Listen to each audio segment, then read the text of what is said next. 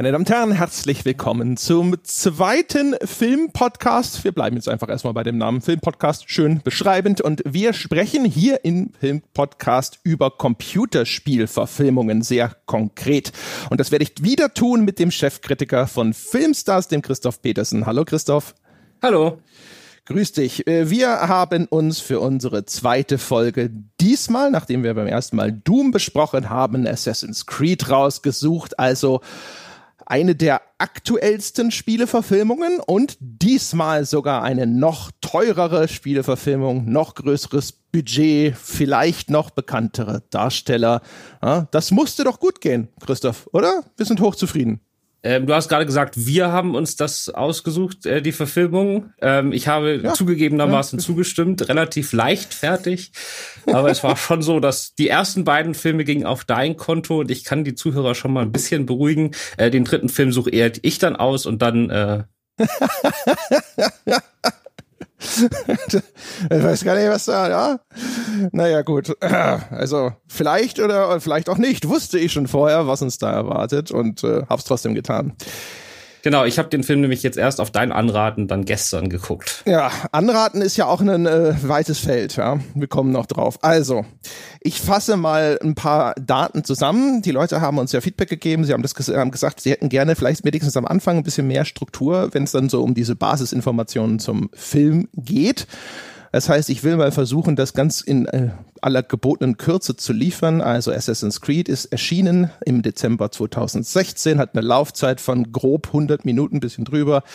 Regie geführt hat ein Mann namens Justin Curcell, ist ein Australier, der hat einen Film, eine Verfilmung von Macbeth, also dem klassischen Drama abgeliefert vorher. Ansonsten kennt man von dem noch nicht so viel Produktionsbudget. Laut Box Office Mojo 125 Millionen, hat 240 Millionen gleiche Quelle eingespielt und hat eine ziemlich ordentliche Besetzung an Schauspielern. Erstmal Michael Fassbender, den kennt man als Magneto aus X-Men. Das ist wahrscheinlich die populärste Rolle. Marion Cotillard, die kennt man äh, als die böse Truller, die versucht hat, Batman zu erstechen am Ende von Dark Knight Rises. Hat allerdings auch einen Oscar gekriegt für ihre Rolle als Edith Piaf in La Vie en Rose. Jeremy Irons, den kennt wahrscheinlich jeder. Ne? Die Stimme von Scar, dem bösen Löwen aus äh, König der Löwen. Hat, ist auch ein Oscar-Preisträger. Kennt man auch als Alfred aus Batman vs. Superman und so weiter. Und auch so in den Nebenrollen, Michael Kenneth Williams, den kennt man als Omar aus The Wire oder Brandon Gleason spielt mit, den kennt man aus Brüssel sehen und sterben oder Königreich der Himmel. So, das sind sozusagen die Rahmendaten dieses Films. Und da habe ich gleich eine Frage dazu, Christoph. Produktionsbudget 125 Millionen, eingespielt 240. Das ist knapp das Doppelte. Ich habe aber mal irgendwo im Hinterkopf abgespeichert, die Faustregel sei, dieses Produktionsbudget soll man immer mal zwei nehmen, weil da ja noch Vermarktungskosten und so dazu kommen und das ergibt dann ungefähr das, was ausgegeben wurde für so einen Film und dann wären diese Einspielergebnisse nicht so geil. Ist das richtig? Die sind nicht so geil, vor allen Dingen, weil man muss ja, also sozusagen, man muss das Budget verdoppeln, um die Marketingkosten mit reinzukriegen. Und du musst ja quasi das Einspielergebnis halbieren, weil die Hälfte kommt, bekommt die Kinos, die andere Hälfte das Studio. Und äh, es gibt Leute, die haben das hier mal ausgerechnet, also es wird damit gerechnet, dass der Film in Wirklichkeit einen Verlust von 75 bis 100 Millionen Dollar für die produzierenden Studios bedeutet hat, inklusive Ubisoft. Okay, das heißt also, der nächste Flop, auch wenn das erstmal nicht den Anschein hat und selbst wenn es jetzt keinen Verlust gemacht hätte, ähm, selbst wenn das jetzt nur Break-Even erreicht hätte, selbst das ist wahrscheinlich ja auch nicht das, was sich alle finanzierenden Studios oder sonstigen Geldgeber vorstellen, wenn sie irgendwo Geld reinpumpen, sondern man will ja Rendite sehen. Also selbst wenn das so wäre, dass die eine schwarze Null geschrieben hätten, dann würde man wahrscheinlich auf äh, Finanzierseite trotzdem sagen, das war nix. Ja, kann man bei so einem Fall dann mal genauer sehen. Also wenn sie jetzt wirklich eine schwarze Null geschrieben hätten, dann hätten sie halt sagen können, okay, wir haben jetzt mit dem nichts verdient, aber wir haben es etabliert, beim nächsten machen wir ein bisschen weniger Budget oder der Film ist so gut angekommen, dass wir glauben, dass wir mit dem nächsten dann ein größeres Publikum erreichen, weil den zwischendurch eine Menge Leute auf DVD nachgeholt haben oder Ubisoft sagt sich, okay, solange das kein Verlustgeschäft ist, wird die Marke so viel bekannter dadurch, dass, dass wir das quasi als einfach so Marketingausgaben absetzen. Aber ähm, 100 Millionen äh, Verlust sind 100 Millionen Verlust und da gibt's dann auch nichts mehr schön zu reden. Okay. Nette ich möchte aber noch mal ganz, ganz kurz dazu. Äh, In Amerika ist der Film ja mega gefloppt. Also das ist wirklich äh, unter aller Kanone, wie der da gelaufen ist, mit nur 56 Millionen Einspiel. Aber ausgerechnet in Deutschland lief der gar nicht schlecht. Also der hatte hierzulande 950.000 Zuschauer, äh, was ich niemals erwartet hätte bei dem Film. Das ist über allem, was man so denkt. Der ist damit so vor so Filmen wie X-Men Apocalypse, in dem ja Michael Fassbender auch mitspielt, vor Kung Fu Panda in dem Jahr und auch nicht so weit hinter Warcraft, der im selben Jahr gestartet ist und der auch in Deutschland viel besser lief als in anderen Ländern. Also merkwürdigerweise scheint Deutschland ein Land zu sein, in dem die Leute gerne Computerspielverfilmungen gucken gerade im Vergleich zu den USA. Ja, ne, ein Glück, dass wir einen deutschen Podcast machen. Das ist aber ganz interessant, vielleicht aber nur mal ganz kurz nochmal auf dieser Tangente nachgefragt. Ist das äh, alleine über sowas erklärbar kulturelle Unterschiede? Wahrscheinlich müsste man genauer hinschauen auch, weiß ich nicht, ist der weltweit gleichzeitig gestartet? Was war denn zeitgleich wirklich dann im deutschen Kino los? Wie war die Konkurrenz? Ne? Vielleicht hatte er in den USA irgendwas anderes, was ihm das Wasser abgegraben hat? Ich, ich, ich kann das ehrlich gesagt zwischen den USA und Deutschland mir nicht erklären, weil ich hätte gedacht, dass der auch in den USA besser läuft. Also ich wüsste jetzt nicht, wie da die Computerspielszene anders ist, dass da die äh, Verfilmungen schlechter laufen. Ich kann mir bei diesen reinen Actionfilmen, äh, wie jetzt also ein bisschen historische Action, ein bisschen Brutalität und so, wie ja auch Doom war. Solche Sachen laufen dann gerne mal äh, so in Russland und im Nahen Osten und so weit über Niveau. Also da kommen auch heute noch viele von diesen äh, C-Movie, DVD-Sachen aus Deutschland laufen da immer noch im Kino, weil die da einfach geguckt werden. Aber jetzt zwischen Deutschland und Amerika kann ich es mir in diesem Fall wirklich nicht erklären. Okay, ein Mysterium.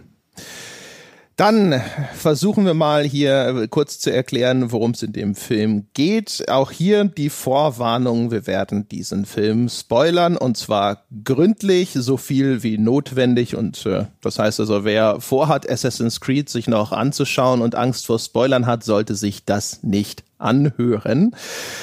Die Story des Films ist folgendermaßen, äh, der Michael Fassbender, der sprich, spielt einen zum Tode verurteilten Verbrecher namens Callum Lynch, der wird zum Schein hingerichtet, aber statt zu sterben, wird er zum Versuchskaninchen einer Firma namens Abstergo Foundation, Schrägstrich Abstergo Industries. Und die wollen ihn haben, weil er direkter Nachfolge eines Assassinenordens ist, eines bestimmten also Mitgliedes eines Assassinenordens. Und sie haben eine fortschrittliche Computertechnologie, die Animus-Technologie entwickelt, die die genetisch gespeicherten Erinnerungen dieses Vorfahren, nämlich Aguilar de Nerja, abrufen kann. Das durchlebt der Callum Lynch dann in so einer Computersimulation und beziehungsweise wir sehen das dann als echte Filmszenen und das machen sie deswegen, weil der wiederum ein mächtiges, mythisches, möglicherweise außerirdisches Artefakt versteckt hat, den Apfel von Eden. Also im Original ist es der Apple of Eden. Ich weiß nicht genau, wie die deutsche Übersetzung des Films das gehandhabt hat. Und mit dem Artefakt hoffen sie, die Gedanken der Menschen in der gesamten Welt kontrollieren zu können. Und das wollen sie alles deswegen, weil Abstergo ist sozusagen nur eine, nur so eine Scheinfirma und dahinter verbirgt sich die moderne Inkarnation des Templerordens, der sich quer durch die Jahrhunderte einen Kampf gegen die Bruderschaft der Assassinen liefert und der Templerorden steht sozusagen für diejenigen, die die Menschheit kontrollieren und unterdrücken wollen und die Assassinen, das sind die Freigeister, die frei sein wollen von Regeln. So, das ist so grob die Geschichte. Ich habe das auch soweit verstanden. Ich habe vor allen Dingen verstanden, während des äh, Filme guckens, dass das heute weniger ein Podcast über den Sinn und Unsinn von Spieleverfilmungen, sondern den, über den Sinn und Unsinn von Äpfeln werden wird. Ich habe sogar tatsächlich, ich hatte mir vor dem Film eine Chipstüte hingelegt, äh, die habe ich nicht angerührt. Ich bin nach der Hälfte des Films aufgestanden und habe mir einen Apfel aus der Küche geholt. Ja. Siehst du mal, da hat der Film ja wenigstens einen positiven Aspekt, indem er den gesunden Lebenswandel beeinflusst hat. Weil, äh, wie beim letzten Mal nehme ich das jetzt schon mal voraus, der Film ist richtige Scheiße. Und ich bin äh, jetzt, aber das ist vielleicht auch nur, ähm, man sagt im Englischen immer Recency Bias, also Erlebnisse, die in der nahen Vergangenheit äh, liegen, werden häufig höher und wichtiger bewertet oder als äh, bedeutsamer empfunden als Ereignisse, die schon länger zurückliegen. Aber ich habe das Gefühl, er ist tatsächlich noch schlechter als Doom. Ja, wobei ich hab, muss mal dazu sagen, ich habe angefangen und ich fand den Anfang richtig gut. Also die ersten fünf Minuten, er fängt an 1492, der Aguilar wird irgendwie in die Assassinen und äh, Orden aufgenommen, ihm wird ein Finger abgeschnitten und stattdessen so ein Messer da reingesetzt. Also ein bisschen so im Namen der Rose Feeling, sage ich mal. Dann gibt's einen Schnitt und man hat so so plötzliche Rockmusik und so ein Adler oder Falke fliegt so zwischen den Hügeln von New Mexico lang und man sieht ein, so ein schöner anachronistischer Bruch und ich hatte mir eigentlich gehofft, dass diese dieses Spiel mit den zwei Zeitebenen, dass das irgendwie den ganzen Film durch so weitergeht. Dann sieht man Kapuzenträger von hinten so und man stellt sich so gerade vor, das ist bestimmt so ein so ein super cooler Typ, der da auf seiner Harley irgendwie die Route 66 lang fährt und dann fährt die Kamera um den rum und nein, es ist nur ein kleiner Junge, der da irgendwie auf seinem Fahrrad auch noch auf so einem Dach steht und versucht da so einen Stunt voll zu, äh, zu vollführen, der aber auch nicht mal klappt. Also da wird sofort wieder die Erwartung gebrochen. Ja, und das war das letzte Mal, dass ich in diesem Film überrascht wurde, abgesehen von Sachen, die ich einfach sinnlos für sinnlos halte und nicht verstanden habe. ja. Das ist, ja, ja. Also der Anfang ist vielleicht auch deswegen etwas, wo man noch halbwegs investiert ist, weil man äh, gleich sieht, so, oh, guck mal, ne, das war ein ordentlich teuer produzierter Film. Ne? Der ganze, der ganze Look und so, das sieht halt alles schön nach Hochglanzproduktion aus. Das sieht wertig aus erstmal. Und ähm, das hat auch zumindest so erstmal diese leicht ominöse Dramaturgie. Was ich ja da schon ein bisschen irritierend finde, ist, dass der Film echt tatsächlich ja wirklich so dreimal neu ansetzt. Also es gibt erst diese Szene, da wird der Vergangenheitscharakter äh, vorgestellt, nämlich der Aguilar. Dann kommen wir zum jungen Callum Lynch, dessen Backstory Wound, also das traumatische Erlebnis in seiner Vergangenheit, wird dann hier äh, erzählt bekommen und dann setzt dann nochmal neu an mit der Hinrichtung von Callum Lynch, die ja auch nur zum Schein erfolgt. Und dann minimal nochmal neu, wenn es dann in, wenn er dann in den Labor Labors von Abstergo aufwacht, wo dann jetzt die eigentliche Haupthandlung einsetzt. Und das war halt so Start and Stop wo ich irgendwo gedacht habe, das war vielleicht auch ein bisschen viel. Aber das wäre, wenn das Gesamtbild nicht so verheerend gewesen wäre, wäre das zu verschmerzen gewesen. Ich glaube, sie setzen auch direkt am Anfang die falschen Schwerpunkte, weil sie fangen viermal an, mir diese Figur zu erklären, auf vier verschiedenen Zeitebenen. Und ähm, die Figur bleibt aber den ganzen Film über völlig kalt. Also der kann man eigentlich keine Verbindung aufbauen. Das ist fast noch das Interessanteste am Film. Und ich glaube auch, dass das ein Stück weit Absicht ist und dass das nicht irgendwie einfach ein Fehler war. Aber sie vergessen halt das Worldbuilding in diesen Szenen. Also sie erklären mir die Figur, die eigentlich gar nicht so wichtig ist und äh, geben mir aber kein Gefühl für eine der vier Welten auch nur. Die fühlen sich alle falsch an. Und deswegen ist es dann doch schwierig, überhaupt in diesen Film reinzukommen. Ja, das ist sowieso, also die Figur an sich ist jetzt nicht so ungewöhnlich. Es gibt ja viele Filme, die damit arbeiten, dass da irgendein nomineller Schwerverbrecher derjenige ist, der entweder hier nochmal seine schrecklichen Taten sühnen kann oder wo sich auch rausstellt, meistens dann so, ja, der hat schon was Schlimmes gemacht, aber es gab so gute Gründe, ne? So Nicolas Cage in Con Air, der nur seine Freundin verteidigt und da eigentlich mehr oder weniger versehentlich jemanden umbringt, weil er ja so eine tödliche Waffe ist und dann halt in den Knast wandert, ne? Sowas. Das ist ja mehr oder minder ein Story-Stereotyp. Genau, es ist schon äh, Story-Stereotyp, aber normalerweise unterlegt man das ja mit Charisma. Und das macht Michael Fass Michael Fassbender ganz bewusst nicht. Und ich bin mir auch sicher, dass es Absicht ist, weil in anderen Filmen kann er das sehr wohl. Äh, es gibt an der einen Stelle einen so einen Story-Einwurf, dass er einer anderen Figur erzählt, dass er zum Tode verurteilt wurde, weil er einen Zuhälter umgebracht hat. Das soll dann für, äh, für den Zuschauer so die, der Hinwurf sein, dass er dem nicht böse sein muss, weil es war ja nur ein Zuhälter, das wird schon gepasst haben. Aber auf der reinen Ebene, wie Fassbender das spielt, will er den Zuschauer zumindest drei Viertel des Films absichtlich auf Distanz halten. Das ist aber ein Problem, wenn alles auf ihn ausgerichtet ist und die Welt drumherum nicht wirklich zum Leben erwacht. Exakt. Und vor allem dieser, dieser winzige Einwurf ist halt auch ein Beispiel von vielen dafür, dass bei dem Drehbuch einfach ganz viele Sachen vorne und hinten nicht passen. Wo du das Gefühl hast, ja, also ich habe es genauso wahrgenommen wie du. Ich habe auch gedacht, okay, dieser dieses eine Sätzlein, wo er einmal äh, der Figur von der Marion Cotillard, der Sophia, Sophia Rikin, Rikin äh, mitteilt, dass das ein Zuhälter war, den er da umgebracht hat, das soll scheinbar eine leichte Entlastung für diese, für diese, diese, diesen Totschlag oder was auch immer darstellen. Und es muss ja ein Mord gewesen sein, wenn er dafür hingerichtet wird. Aber das ist schon erstmal grundsätzlich sehr zynisch. Der Film hat sowieso äh, manche Stellen, wo er entweder durch Nachlässigkeit oder tatsächlich durch äh, ein eigenartiges Weltbild von den Autoren so äh, Sachen offenbart, wo man sich so denkt, so, das ist merkwürdig. Am Schluss gibt es auch eine Szene, wo der Fassbender sehr also beziehungsweise seine Figur, also Kellen Lynch, sehr deutlich sagt so, ja, manche Leben haben es halt einfach nicht verdient zu existieren. Und das denkst du, das ist ein ziemlich problematisches Bild, was hier gezeichnet wird. Ja, und er macht ja damit nichts. Also das ist, äh, das ist auch eine Sache dieses Films. Es werden auch in Bezug auf diesen freien Willen und den Plan der Templer, es werden andauernd so philosophische Wörter oder Fachbegriffe in den Raum geworfen von den Figuren in den Dialogen, aber weder hat das danach irgendeine Bedeutung noch ergeben die zusammen überhaupt wirklich Sinn? Also äh, der Film will irgendwie so eine äh, philosophische Ebene haben, aber das macht er nur, indem er einzelne Wörter in die Dialoge einstreut. Also da und dann wird's halt eklig, weil natürlich kann man solche Figuren haben und das ist überhaupt kein Problem, aber man muss ja dann irgendwas mit denen anfangen. Man kann die ja nicht einfach dahinstellen und dann ist sie auf einmal der Held durch eine wenig motivierte Wendung am Schluss und dann soll man das als Zuschauer schlucken. Richtig. Und auch sonst ist die Figur extrem wechselhaft. Der oszilliert zwischen, also er rebelliert natürlich erstmal dagegen, dass er dort quasi gefangen genommen ist, obwohl man ihm ständig versichert, entgegen aller äußeren Umstände, dass er ja gar kein Gefangener sei, was völlig unglaubwürdig ist, aber na gut.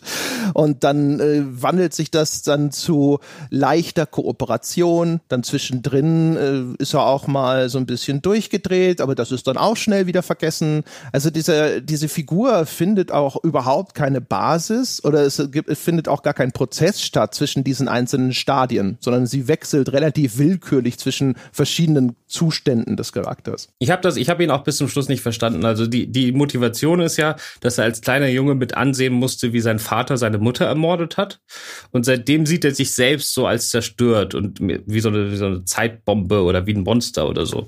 Aber Fassbender hat in seinem Spiel, das liegt vielleicht auch daran, dass er Magneto gespielt hat, aber er hat in seinem Spiel automatisch immer so eine so eine verborgene Weisheit und die hat überhaupt nicht zu der Figur gepasst. Und ich wusste jetzt einfach gar nicht, ist er jetzt einfach so ein zerstörtes Monster, so ein totaler Psychopath oder ist er in Wirklichkeit so ein so ein richtig äh, philosophischer, weiser Typ, der nur so tut oder so, das, das kam bis zum Schluss, äh, wussten die, glaube ich, selber nicht, wo sie jetzt mit der Rolle eigentlich hinwollen. Weil gerade wenn er da seine Sprünge mit dem, wie heißt das Ding? Animus. Animus macht, dann hat er in der Vergangenheit, also wie er dann sozusagen auf diese Sachen reagiert, das hat ja schon etwas sehr Intelligentes und empathisches, was er aber sonst total ablehnt und dann rastet er halt aus und man weiß auch beim Ausrasten nie, ob jetzt wirklich bei ihm die Sicherung durchbrennt oder ob da irgendeine Überlegung dahinter steckt und er was vorhat.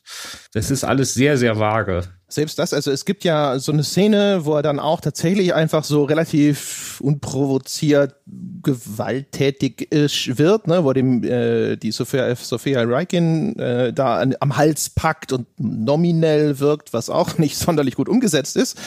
Das ist so die einzige Szene, wo ein Ausbruch äh, vorliegt, wo man denkt, okay, der hat ein schwieriges Temperament. Aber ansonsten ist die Figur eigentlich für die Situation, in der sie sich befindet, sehr tiefenentspannt. Also nirgendwo ist das mal irgendwo ein roter Faden, der sich da durchziehen würde, sondern das ist extrem situativ, so wie es gerade gebraucht wird. Ja, da sind wir ja sowieso beim Skript, ne? Also die, die, Motivation und welche Szene als nächstes kommt und so, das scheint ja doch über weite Strecken ausgewürfelt zu sein. Ja. Ähm, ja. Also sozusagen, wann die nächste Animus-Passage anfängt. Also einmal sagt die Tochter, wir müssen das jetzt sofort machen. Wir haben nicht mal zwei Minuten, um ihm zu erklären, was jetzt überhaupt passiert. Zwei Stunden später ist sie diejenige, die sagt, nee, wir müssen jetzt noch warten. Und ihr Vater sagt, nee, wir müssen das jetzt sofort machen. Und diese Dringlichkeit versteht man die ganze Zeit überhaupt nicht. Man versteht ja auch überhaupt nicht äh, sozusagen, was das Endgame ist. Also müssen sie den einfach nur da reinstecken und dann gegen seinen Willen da durchjagen, wie, dass er quasi so ein Ersatzvideorekorder ist, um sich dieses Historienvideo anzugucken? Oder muss der da irgendwas machen? Weiß ich nicht. Also es hilft wohl offensichtlich, dass er sich nicht so total dagegen wehrt. Dann kann er wohl ein bisschen länger drin bleiben, bevor er ohnmächtig wird oder so. Aber so richtig erklärt. Und irgendwann kommt die Tochter und sagt, das war ein Leap of Faith. und ich sag's, ich meine, ich habe das Spiel ja gespielt, aber trotzdem saß ich da als Zuschauer und sagte so, what? Ja, ja es werden. Und jetzt? Wichtig bei sowas ist ja immer, also gerade wenn es dann halt um äh, ne, also Fantasy, Science Fiction, ähnliches geht, geht es ja darum, dass so eine Welt mit ihren Regeln etabliert wird und dass dann diese Regeln aber dann wenigstens eine gewisse Stringenz haben. Und das ist existiert in Assassin's Creed nicht. Also wie du es schon gesagt hast, es, es gibt ein tatsächlich fortlaufendes Thema, dass die Sophia, Sophia Regan sagt, okay, ähm, es ist schädlich, wenn das Subjekt, das in diesen Animus gesteckt wird, sich dagegen wehrt. Der muss kooperativ sein, damit wir hier Erfolg haben. Aber die ganze Zeit wird der Kerl erstmal da nur reingezwungen. Also man, es ist, es ist, äh, wie beide Mal, es gibt insgesamt drei Trips in diesem Animus und die ersten zwei Male wird er so quasi sogar halb bewusstlos da reingesteckt. Also auch noch beeinträchtigt. In beiden Fällen, glaube einmal mit Elektroschocks oder und zusammengeschlagen und das andere Mal vorher betäubt. Und all, all diese Informationen, die dann preisgegeben werden, passen überhaupt nicht zusammen. Genauso wie, wie du es beschrieben hast mit den, äh, mit der Motivation, warum da jetzt auf einmal das Ganze so hoppla die hopp gehen muss. Ja, also zwischendurch, also am Schluss, wenn der Leap of Faith dann kommt, dann ist sie total happy, äh, wo man, wenn man auch nicht weiß, warum, weil das gibt ihm ja auch die Kraft, sich gegen die Templer zu wehren irgendwie. Aber auch vorher steht er da auf einmal an irgendeinem Abgrund und man sieht dann zurückgeschnitten zu ihr in die Jetztzeit und sagt, Jump, Jump. Ja. Ich sag so, warum denn? Was passiert denn, wenn er springt? Ich weiß es nicht. Dann ist er halt unten.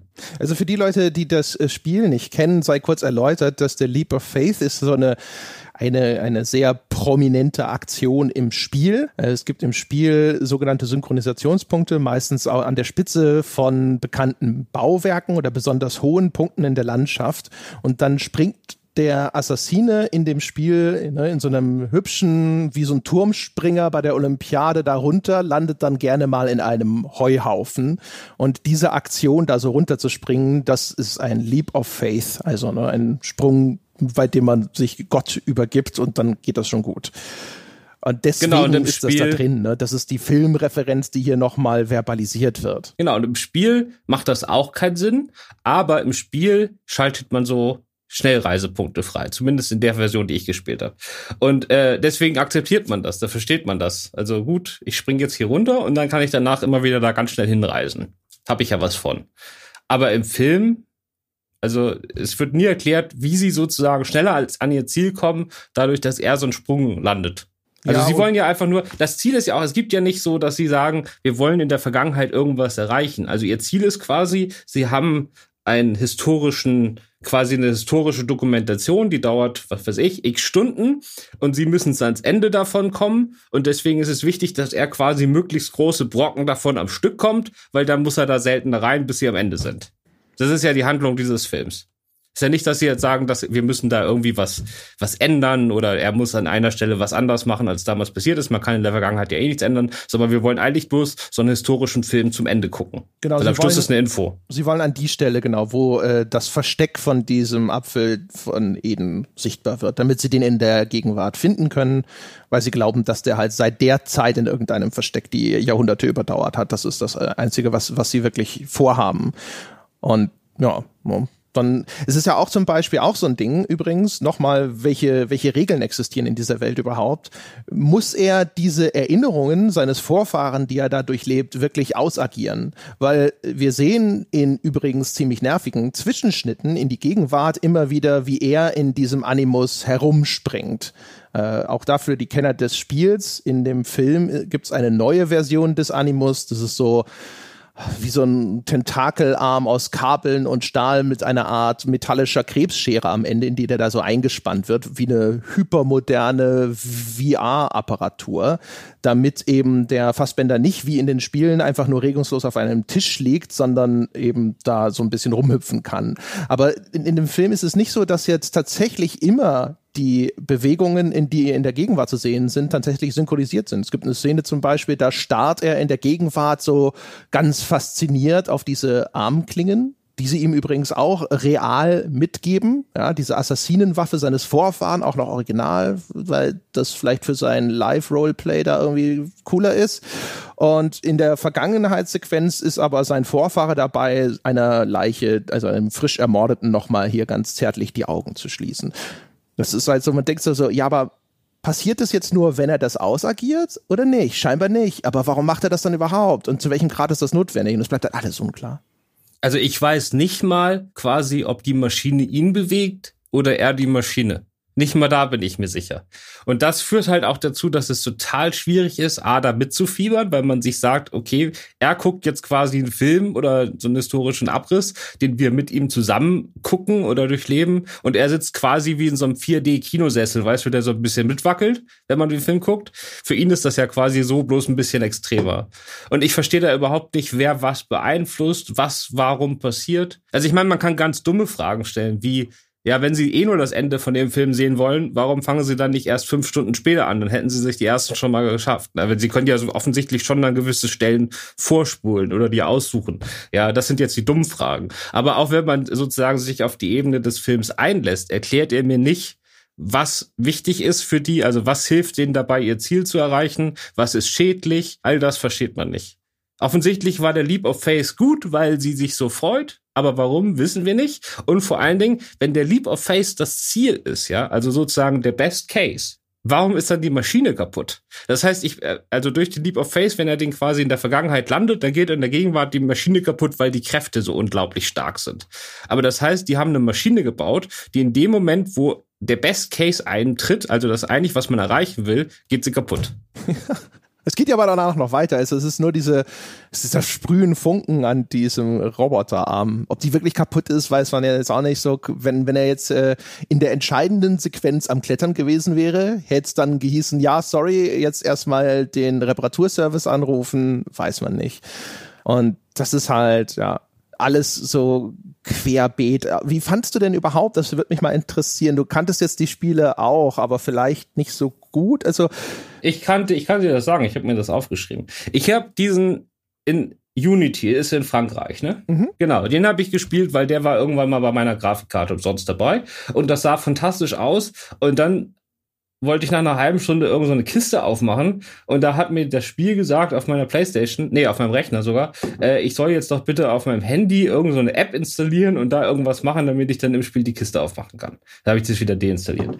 So, und dann habe ich äh, Origins gespielt, das in Ägypten. Und das habe ich so 30 Stunden gespielt, aber ich habe also sozusagen quasi von meiner persönlichen emotionalen Bindung ist das für mich so ein historisches Spiel, wo ich so einen Typen in Ägypten gespielt habe, der da ein paar Leute umbringt. Und diese Szenen, wo ich so eine Frau gespielt habe in der Jetztzeit, äh, da wollte ich möglichst schnell immer wieder weg.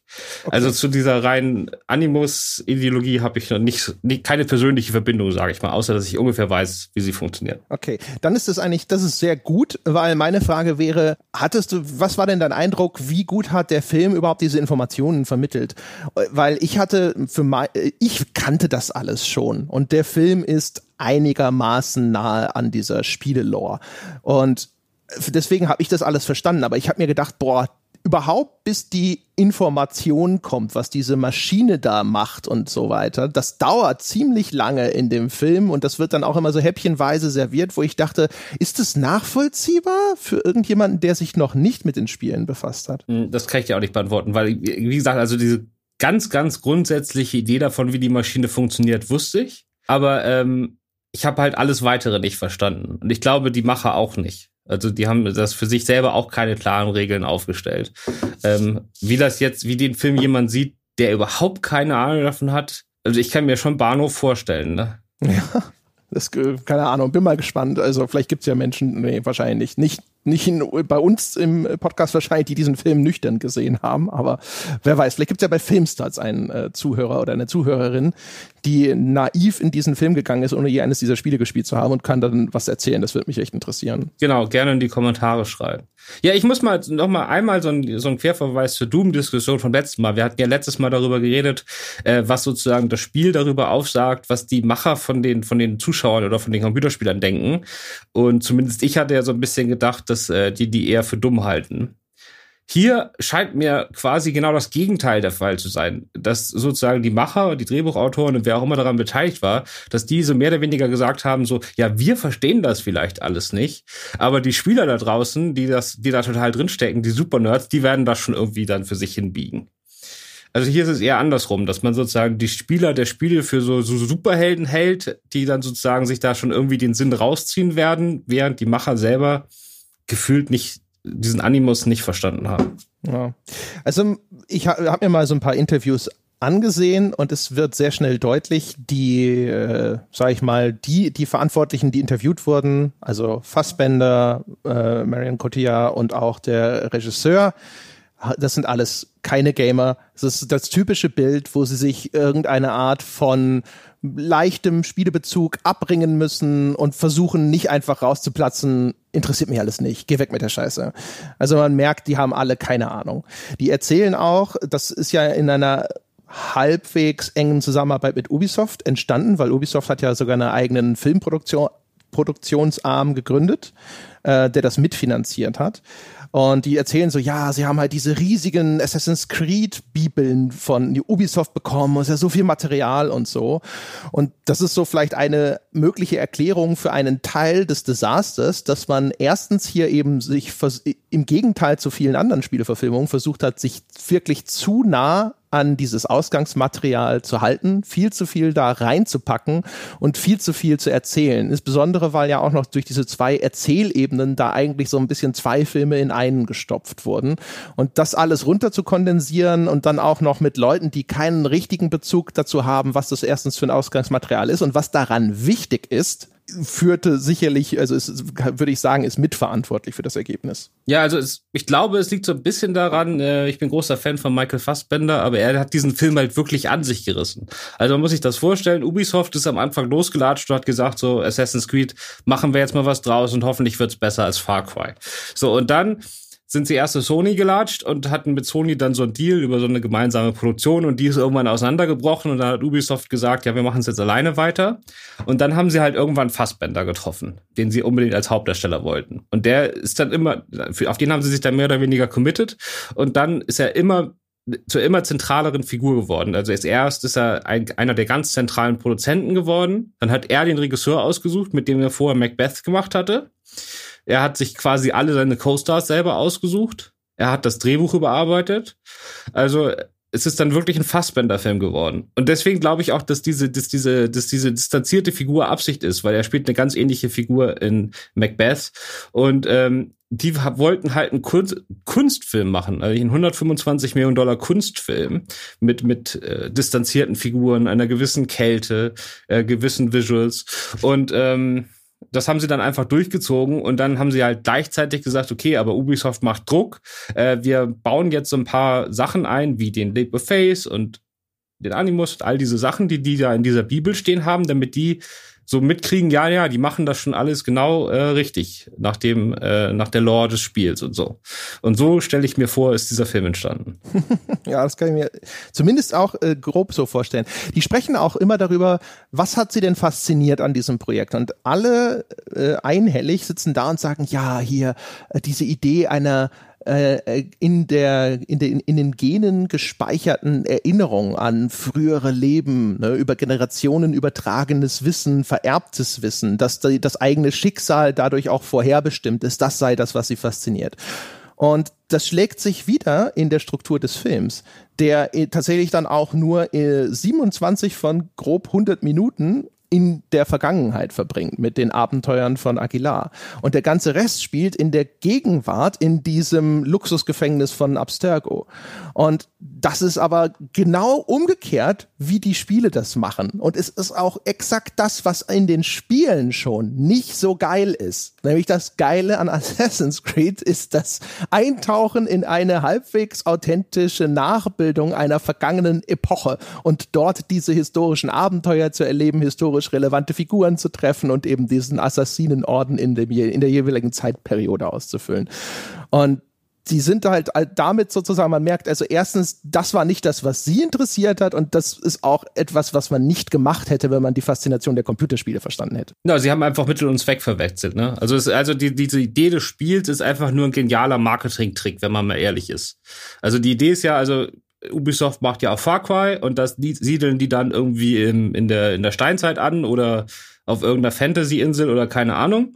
So, und die machen das einfach. Die sagen einfach, die Spiele haben nichts miteinander zu tun, die heißen halt Far Cry und es wird geschossen. Oder in dem einen äh, Spiel mit einer Keule gehauen.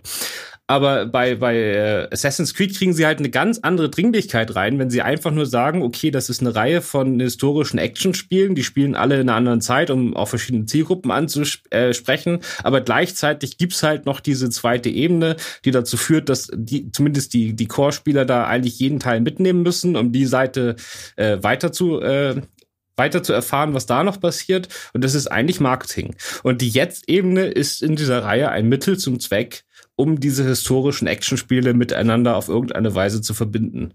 Und hier ist es aber das Eigentliche. Und die historischen Szenen spielen eigentlich gar keine Rolle. Ja. Und bizarrerweise, oder jetzt, ne, wenn wir mal so auf das Ausgangsmaterial blicken, eigentlich auch äh, eher nicht, sondern sogar folgerichtigerweise sind aber die Vergangenheitssequenzen das einzige an dem Film, was äh, ein bisschen Spaß macht. Auf jeden Fall. Also man muss ganz klar sagen, äh, Sets und Kostüme sind absolut top. Und ich hatte mir da, ich hatte mir da noch deutlich mehr erhofft, weil ich bin kein Fan von Macbeth, aber da hat er quasi aus einem europäischen Arthouse-Budget Szenen oder Schlachtenszenen rausgeholt, die vergisst du in deinem Leben nicht mehr, ja. Also wenn da diese, diese äh, britischen äh, Schwertkämpfer-Horden da aus diesem Nebel rauskommen, das ist unfassbar. Und da habe ich mir gedacht, wenn der Typ jetzt das 20 oder das, was weiß ich, das 20-fache des Budgets zur Verfügung hat, ja, da wird er halt da was mitmachen, ne? Aber das ist halt alles Ausstattung, Kostüme, Sets top, aber dann leider so zerschnitten, dass man keinen Spaß dran hat. Ja, also aber auch, auch ganz bizarr. Ich habe extra mal nachgeschaut. Ähm, als Editor aufgeführt ist Christopher Tellefson und der ist ebenfalls Oscar nominiert für den Schnitt von Moneyball gewesen, hat Filme wie A Quiet Place geschnitten. Also es ist nicht so, dass man jetzt denken könnte, okay, ein Fall von Inkompetenz. Und da würde mich mal interessieren, ähm, was ist deine Theorie? Also vielleicht zur Verdeutlichung, warum der Schnitt scheiße ist. Kampfszenen zum Beispiel sind einfach auch nur eine wilde Aneinanderreihung von hier bringt jemand jemand um, hier auch, da wird jemand getreten. Und es, es gibt keine Übersicht. Es wird wild zwischen irgendwelchen Figuren hin und her gewechselt, die du teilweise nicht identifizieren kannst, weil die dir vorher mal für drei Sekunden vorgestellt wurden. Kennst du alle nicht. Da ist jemand, da stirbt jemand. Wer ist das? Keine Ahnung. Da reitet jemand los. Dann gibt's eine Verfolgungssequenz, die auch ständig irgendwo so komisch wild umgeschnitten ist, dass du gar nicht verstehst, was da vor sich geht. Da sind Verfolger äh, sind unterwegs, deren Abstände ändern sich. Es sind auf einmal neue Verfolger da. Es ist wieder einer weg. Es ist extrem verhackstückt, so dass du einfach nur denkst so, okay, Action, Leute tun Dinge, aber nichts davon hat irgendeine durchlaufende Narration. Woran liegt sowas? Ist das so ein Fall von, da ist irgendwas schiefgelaufen bei den Dreharbeiten und dann hatten sie einfach nicht die nötig, das nötige Material und dann musste jemand sehen, wie er klarkommt? Ich habe ist mir relativ unerklärlich, weil der Film ja offensichtlich so viele kompetente Teilnehmer hatte. Ja, wahrscheinlich. Also ich kann mir nicht vorstellen, dass jetzt quasi äh, irgendwo da draußen ein fantastischer Assassin's Creed-Film in irgendwelchen Archiven liegt und einfach nur der Schnittenmeister sich die falschen Szenen rausgesucht hat. Also der Film wurde mal offensichtlich von zwei Stunden zwanzig um eine, über eine halbe Stunde gekürzt. Ne?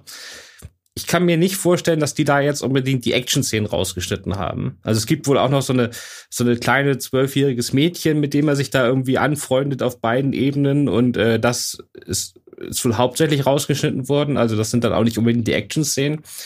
Und so richtig erklären kann man sich das bei diesen, äh, bei diesen Filmen nicht, aber am Schluss ist es einfach so ein Widerstreit wahrscheinlich zwischen ganz vielen Seiten. Der Regisseur will das, der Produzent will das, Ubisoft will das und am Schluss weiß keiner mehr, was los ist. Und ich glaube, sie haben dann irgendwann recht schnell, also es fühlt sich für mich an, als ob sie irgendwann recht schnell aufgegeben haben, kohärente Action-Szenen zu inszenieren und einfach gesagt haben, okay, wir drehen irgendwas und haben dann zwischendurch mal so ein, zwei Money-Shots, mit denen wir angeben können. Aber es gibt nicht so diese großen Schlachtszenen. Ich meine, wenn wir das erste Mal ins alte Spanien kommen, dann fährt gleich die Kamera über so eine so eine Straße, wo hunderte Leute fliehen. Also quasi, da wird in so einer Stadt richtig gekämpft.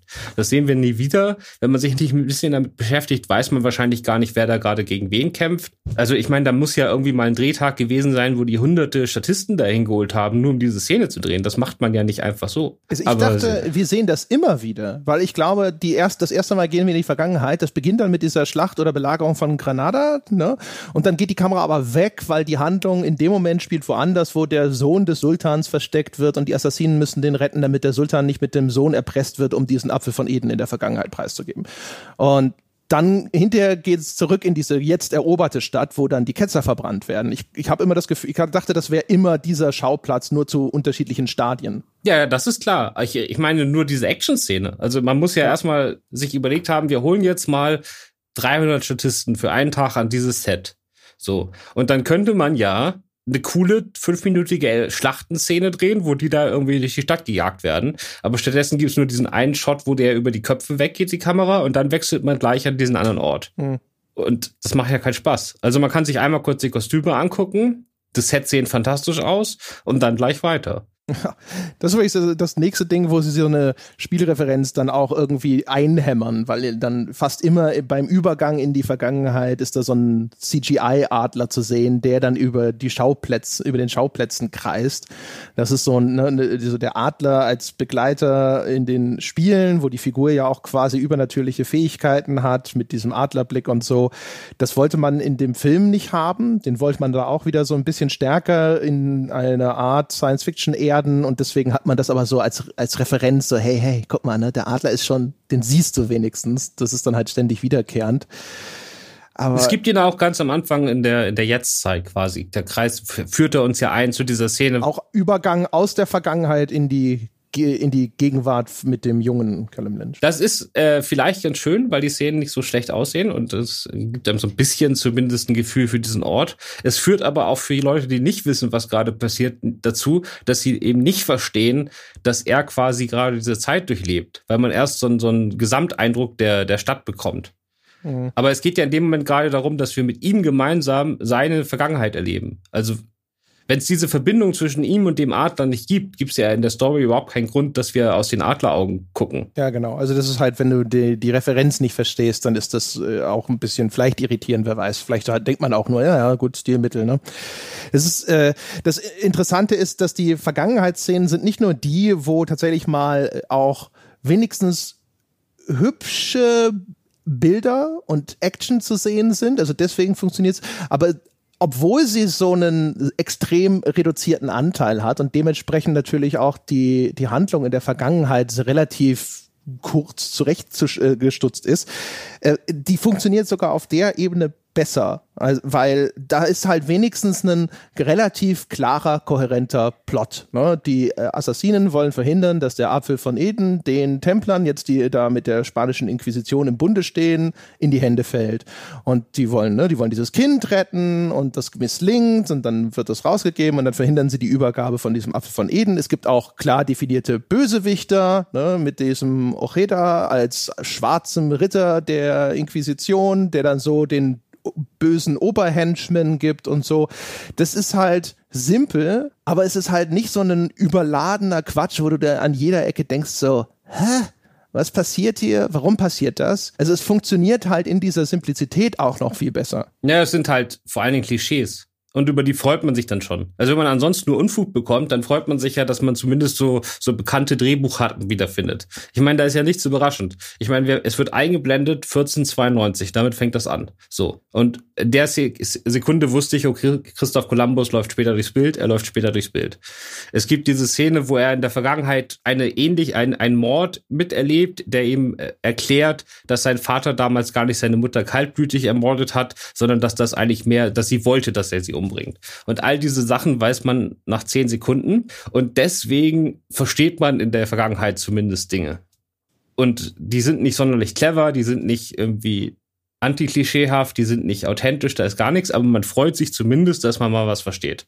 Also wenn man die einfach die 30 Minuten da am Stück gucken würde, hätte man einen uninteressanten, aber kohärenten Film. Genau. Immerhin. Ja, und visuell befriedigend, ne? weil, wie du schon sagst, das ist halt wirklich schön und opulent und da ist ein bisschen viel Rauch unterwegs, wahrscheinlich um äh, CGI-Effekte so ein bisschen zu kaschieren und das Budget zu schonen, aber das ist halt wenigstens alles hübsch anzuschauen. Aber die anderen 73 Prozent des Films, die verbringen wir halt in einem grau-blauen Bunker. Und es ist dann halt auch so, du bist doch so froh, wenn du aus dieser uniformen, oppressiven Umgebung endlich mal wieder raus darfst. Auf jeden Fall. Wobei ich finde, die Vergangenheitsszenen schön anzugucken, aber auch gleichzeitig unglaublich frustrierend, weil sie einem halt auch vor Augen führen, was mit einem vernünftigen Schnitt da alles möglich oder mit einer vernünftigen Inszenierung alles möglich gewesen wäre. Also wir haben ja so einen ganz klaren Fokus auf Parcours-Action und diese historische Parcours-Action in diesen, in diesen, in diesem halbfertig gebauten Riesenkirche da, da, was man da alles hätte machen können. Und ja. sie haben es alles versaut. Und ich meine dann, du hast jetzt ja gerade gesagt, sie haben diese Rauchschwaden da benutzt, um das CGI zu kaschieren.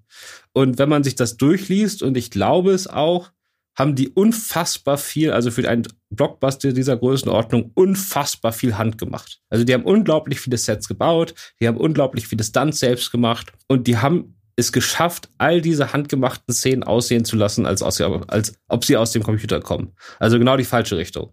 Ich meine, sie haben diesen Leap of Face, den er dann da macht. Da ist tatsächlich ein Typ von 38 Meter Höhe runtergesprungen, mit 100 kmh unten aufgeschlagen, worauf auch immer. Und es sieht aus wie in Spider-Man, ja. Also CGI pur, obwohl es das nicht ist. Echt? Oh krass, das habe ich nicht mal bemerkt. Also ich bin davon ausgegangen, dass das aus dem Computer war. Nee, es war, es war irgendwie der, der höchste Stuntman-Sprung seit irgendwie 40 Jahren, seit fast 40 Jahren.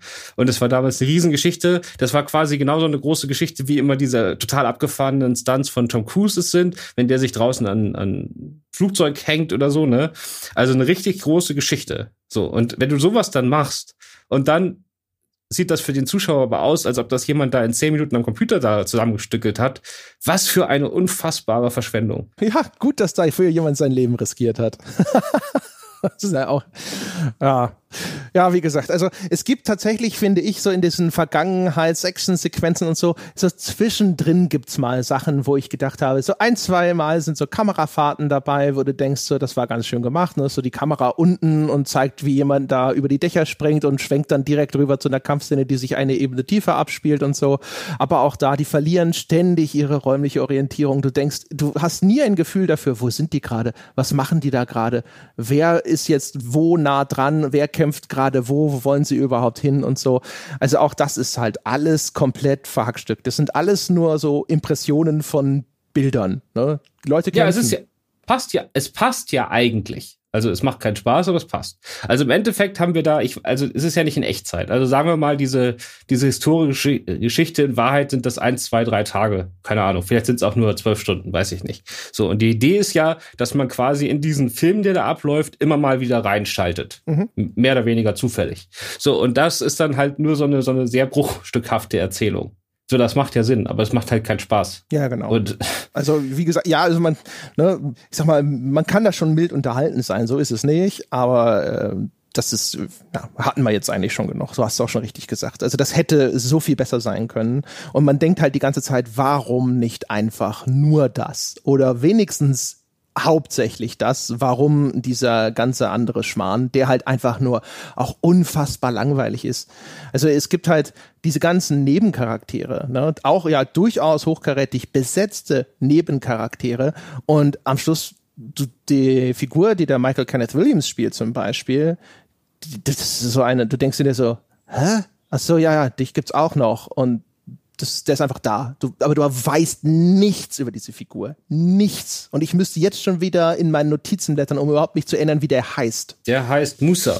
Ja, genau. Und das ist übrigens dieses, wenn er sagt hier, das habe ich hier gelesen, wenn er, wenn er sagt, ich war früher mal Voodoo-Vergifter oder so, oder mein Vorfahr war Voodoo-Vergifter, das ist irgendeine Figur aus Assassin's Creed 3. Nee, das ist äh, Baptiste und der ist, glaube ich, aus Liberation. Das ist ein Spin-off gewesen von 3, wenn ich mich nicht irre. Ja. Aber wurscht. Und, was auch immer. Aber du musst diese Leute, die sind ja alle unglaublich prominent besetzt, ne? Also viele der mhm. Nebenfiguren. Und das musst du auch machen, weil die werden am Schluss auf einmal alle wichtig. Also wenn die dann noch nicht mal ein bekanntes Gesicht gewesen wären und einfach nur die ganze Zeit da im Gefängnis rumgelaufen wären, dann wäre das ja noch merkwürdiger. Ja, aber das ist ja auch so. Es gibt drei äh, prominente Assassinenrollen und das ist eine ist so, ah, das ist der Typ, den Michael Kenneth Williams spielt und dann gibt es asiatisches Mädchen und der junge Typ da, die auch Assassinen sind und das ist auch so ein Fall von hinterher stirbt einer von denen und du denkst nur so und es ist halt so, hä? Genauso wie halt auch am Schluss gibt es eine Szene, wo dann äh, die, der Callum Lynch, also die Figur von Fassbender, wird so mit seinen ganzen Vorfahren anscheinend auf einmal konfrontiert synchronisiert. Es ist eine komische Szene, die wie so eine Offenbarung inszeniert ist, wo ich vage meinte zu glauben, vielleicht auch die Figur aus Assassin's Creed Black Flag zu erkennen, wo ich dachte, ist das jetzt, soll das eine Referenz an die Spiele sein? Sind das so die ganzen anderen Assassinen, die wir aus den Spielen kennen, aus den verschiedenen Zeitebenen, die dann alle auf einmal mit ihm irgendwie in Kontakt treten, wo auch seine Mutter auf einmal wieder da ist? Äh, aber ich habe ich hab nichts eindeutig wiedererkennen können. Die große Bedeutsamkeit dieser Szene ist in dem Moment für den Zuschauer überhaupt nicht nachfühlbar. Das Ganze wird ja auch ständig in diese, diese, diese religiöse Ästhetik verbrämt. Ne? Du hast ständig diese Jesus-Posen von Fassbender, du hast ständig diese göttlichen Lichter, die dann eigentlich natürlich nur diese Projektoren des Animus sind und so es ist halt äh, überall so sakrale Ästhetik, die aber auch nirgendwo einen Anknüpfungspunkt hat, außer dass irgendwo mal gesagt wird, so ja, ne, die einen sagen, das ist von Gott diese Technologie mit dem Apfel von innen und die anderen sagen, es ist halt diese große Vorgängerzivilisation, wo wir aus den Spielen wissen, letzteres ist korrekt, aber völlig absurd alles. Ich habe mir das so erklärt, dass also sie, die Idee ist ja, man kann in der Vergangenheit nichts ändern aber durch diese Synchronisation quasi holt er sich die Fähigkeiten aus der Vergangenheit in die Jetztzeit. Also in die Richtung ist es dann, wird es dann quasi durchlässig. Von mir aus, also dass er quasi, er ist ja nur ein normaler Mörder, sage ich mal. Und dann lernt er halt in dieser Sekunde alle diese Fähigkeiten von seinem Vorfahren. Hätte ich ja noch geschluckt. Aber in dem Moment, wo er quasi dann nach dem Leap of Face auf dem Boden aufschlägt, äh, geht dieses, diese, diese, äh, Fähigkeitsübertragung, die gilt dann ja für alle Assassinen. Also auf einmal können alle diese normalen Menschen, die eigentlich gar keine Assassine sind, sondern einfach nur Nachfahren von Assassinen, die haben dann alle diese Kampffähigkeiten ihrer Vorfahren gelernt und können deswegen die Wärter überrumpeln. Warum die nicht nur auf einmal super Kämpfer sind, sondern auch noch Handgranaten in der Hosentasche haben, keine Ahnung. Ja, die, das wiederum glaube ich, nehme ich nicht, weil die sind ja, die haben ja alle, die haben alle in diesen Animus gesteckt. Und es gibt ja diesen, das ist auch in der Lore der Spiele drin, diesen Bleeding-Effekt, dass dann eben Fähigkeiten dieser Vorfahren sich auf den gegenwärtigen Nutzer des Animus übertragen. Und dadurch, dass alle anderen Assassinen in dem Gebäude eben auch schon im Animus waren, nehme ich an, da fand halt schon vorher auch diese Fähigkeitenübertragung statt. Warum die überhaupt dort sich völlig frei bewegen können, warum die sich da fraternisieren, dürfen und Pläne schmieden dürfen, wie sie eben sich dort befreien. Äh, keiner weiß es. Das wird so Hanebüchen ein bisschen beigeredet, weil die Sophia Reikin immer sagt, sie will ja die Leute zur Kooperation überreden, die sollen sich nicht wie Gefangene fühlen, weil es funktioniert ja besser, wenn sie freiwillig in den Animus gehen.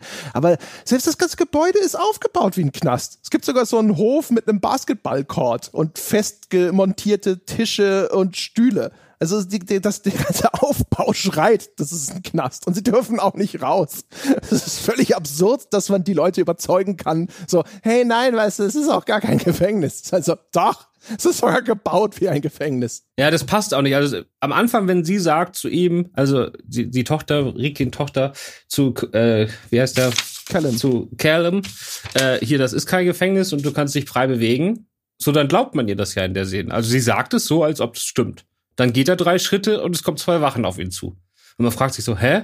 Und ich glaube, es liegt daran, dass Kürzel hat mal im Interview gesagt, dass er den Film unbedingt so inszenieren wollte, dass sozusagen nicht klar ist, wer der Gute und wer der Böse ist. Also er wollte quasi die Assassinen und die Templer quasi als zwei Seiten einer Medaille zeigen, ohne dass man sich entscheiden kann, wer nun recht hat. Also die, die Templer sind ja quasi sowas wie, was weiß ich, die CSU und die Assassine sind die Linken, ja. Also die einen wollen die absolute Freiheit, die anderen die absolute Kontrolle, aber beide mehr oder weniger aus, aus guten Gründen. Und ähm, das funktioniert im Film aber null, weil man ist ab der ersten Sekunde für die Assassinen. Also es ist überhaupt keine Frage, für wen man in diesem Film ist. Ja, also wenn das tatsächlich ein Vorsatz gewesen ist vom Regisseur, dann hat er das entweder vollkommen vermasselt oder jemand hat ihn nicht gelassen. Weil es gibt ja Szenen mit den Templern, wenn dann zum Beispiel Jeremy Irons da seine Vorgesetzten trifft. Also er ist der CEO von Abstergo, diesen Alan Riken, den gibt's auch, äh, den, ne, ist der Vater von Sophia Riken Gibt's auch in den Spielen, also da tritt er hauptsächlich irgendwie so als äh, Mann, Strippenzieher im Hintergrund äh, äh, auf, also wird nur in E-Mails oder so dargestellt. Und dieses, diese, diese, dieser Ältestenrat der Templer, die, die, die mokieren sich ja dann sogar darüber, dass sie sagen so, ja, wir müssen ja eigentlich gar nichts mehr machen, groß mit Gedankenkontrolle. Die dummen Schafe da draußen lassen sich ja von uns schon kontrollieren durch hier Konsum und Religion und sonst irgendwas.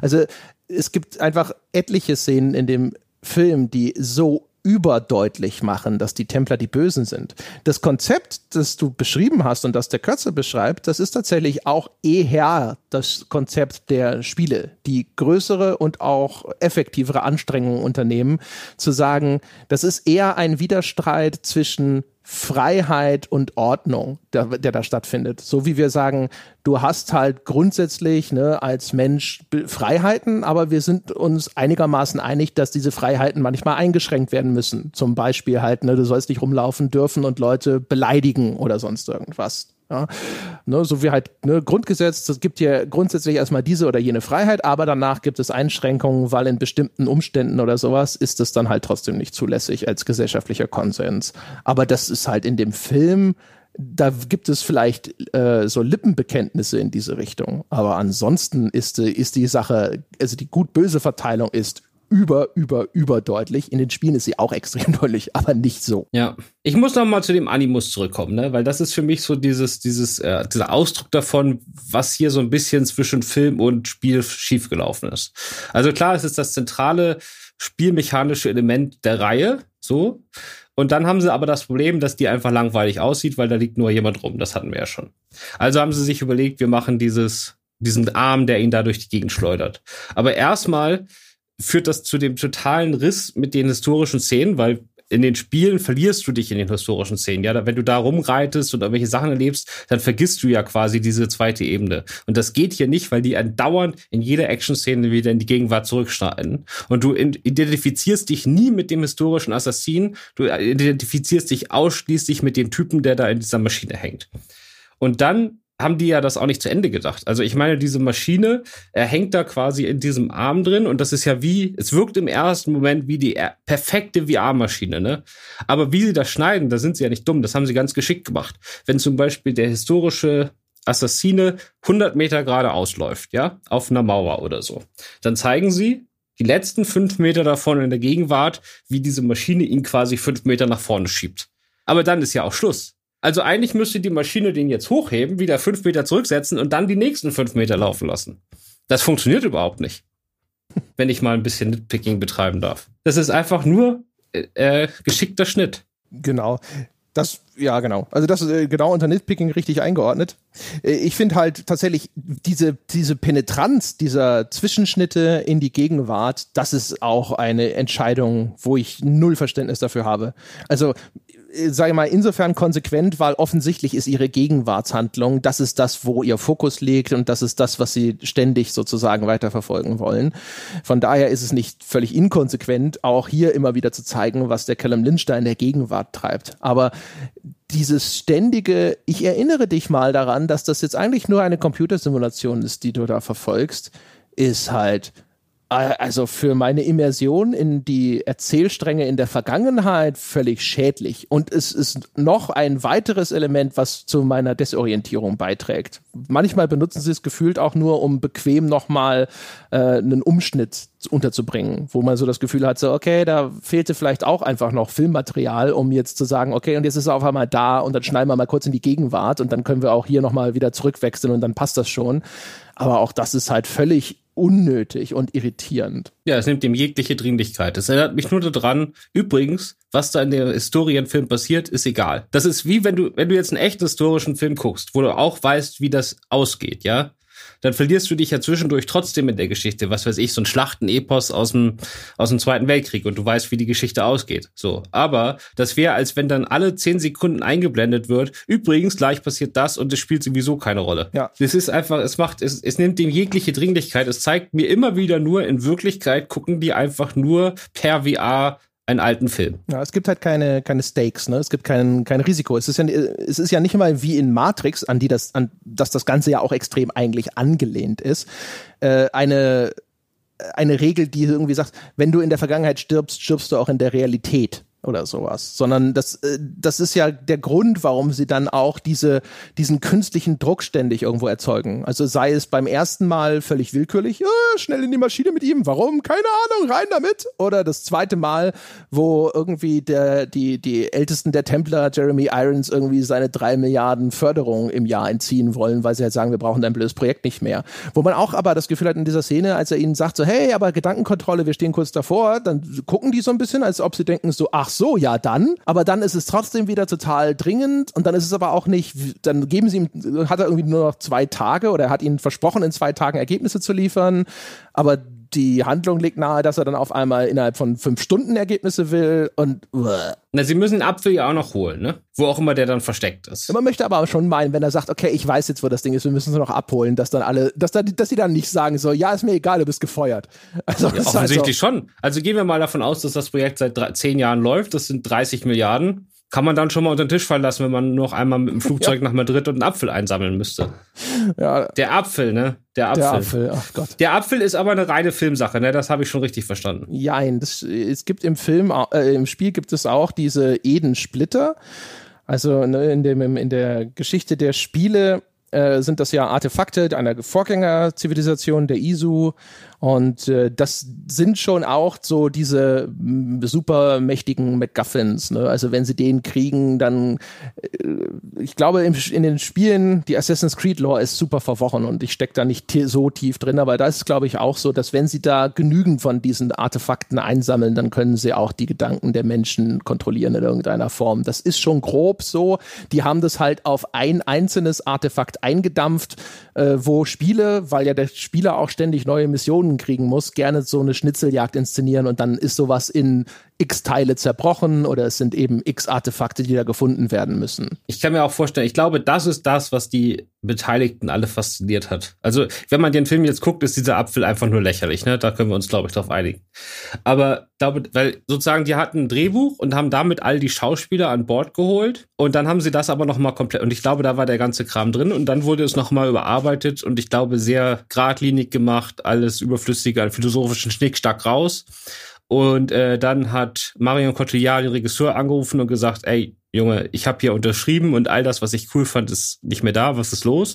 Und dann haben sich wirklich Just, äh, Justin Kurzel, äh, Michael Fassbender und Cotillard zusammengesetzt und das Drehbuch selbst überarbeitet. Und ich glaube, das ist der Prozesspunkt gewesen, wo all diese philosophischen Schlagwörter wieder reingekommen sind, weil das sozusagen die Themen waren, die sie interessieren.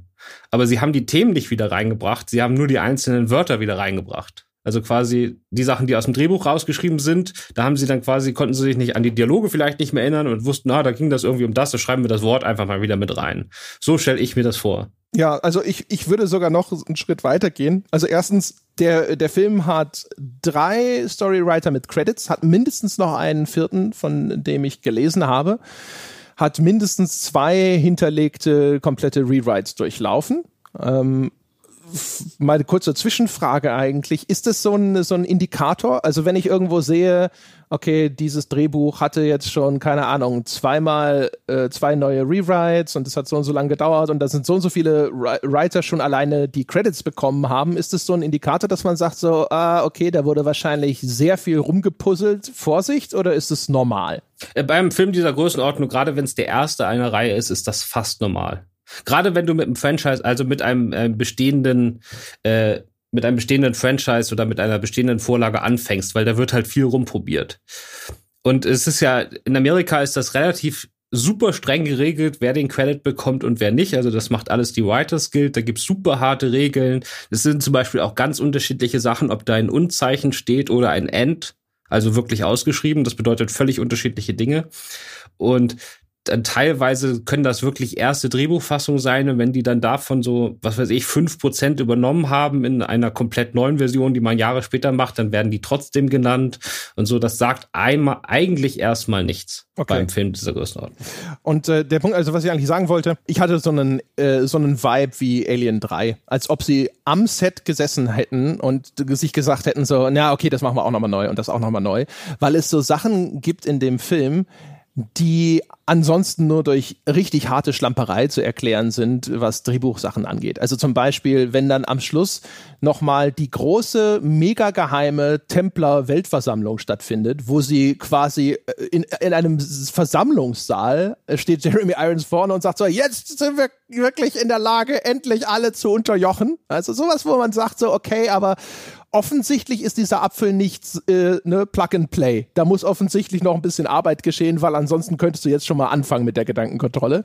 Ähm, vielleicht machen wir das noch ein bisschen low-key. Und die Einlasskontrolle ist ein Metalldetektor. Es gibt anscheinend nicht mal eine Gästeliste. Man sieht, wie da die Assassinen sich einschmuggeln, indem sie da durchgehen. Es piept sogar und dann so, ja, guck mal, ich habe eine Metallgürtelschnalle und die Security, okay, und das ist so, so Sachen oder auch die Szene mit der Mutter, die der junge Callum Lynch tot auffindet, wo es sogar, das könnte auch eine PG-13-Geschichte sein, aber da gibt es sogar einen Close-up von dem Gesicht der Mutter mit einem völlig unversehrten Hals. Aber dann sieht man in dieser Rückblindenszene, dass da ihr diese Klinge seitlich rein. Egal. Es gibt jedenfalls zig Szenen in dem Film, wo ich das Gefühl habe, als das gedreht wurde, wusste man noch nicht genau, was der Kontext des, dessen ist, was hier gefilmt wird. Ja, von dem, was ich gerade gesagt habe, das ist halt der Punkt, wo es gefährlich wird.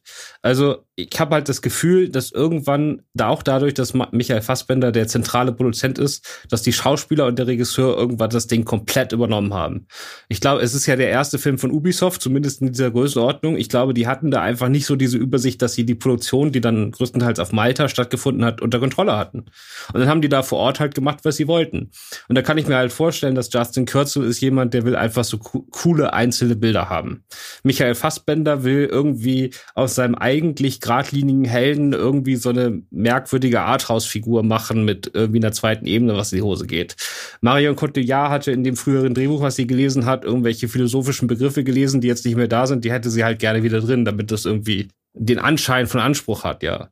So, und dann ziehen alle dran und dann sagt man einfach zu jedem Ja, damit er die Klappe hält und dann kommt sowas dabei raus. So stelle ich mir das wirklich vor. Wenn die dann, das passiert überraschend oft bei Filmen, die auf Inseln gedreht werden. das war, das war bei dem, äh, bei dem Brad Pitt Zombie-Film ja auch so. Äh, wie heißt der noch?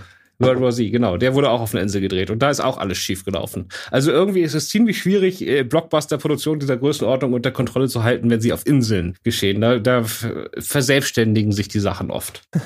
Vielleicht nicht genug Hotelzimmer und dann sind die Produzenten immer 30 Kilometer weit weg oder so.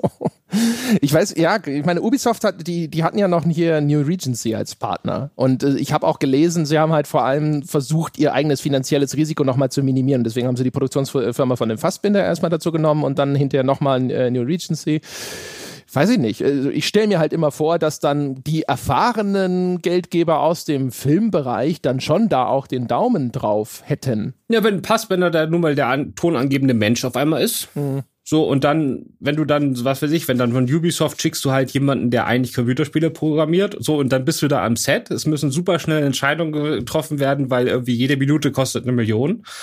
Und dann sagen dir der Regisseur und Michael Fassbender, der ein Hollywood-Star ist, nee, wir müssen das jetzt aber so machen. Dann musst du schon die Eier haben zu sagen, nee, das geht so nicht. Wir machen das jetzt mal so, dass am Schluss eine vernünftige Story dabei rauskommt. Wenn du dann nicht Steven Spielberg bist, auf den jeder hört, dann musst du dich da halt durchsetzen können. Und sowas passiert viel öfter, als man glaubt.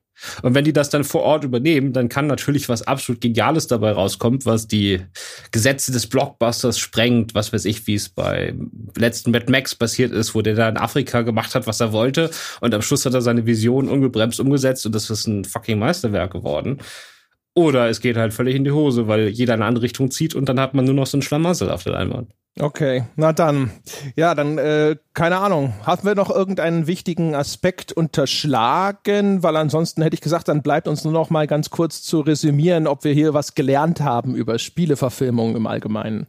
Ich würde gerne noch mal über meine letzten 20 Minuten mit diesem Film reden. Bitte.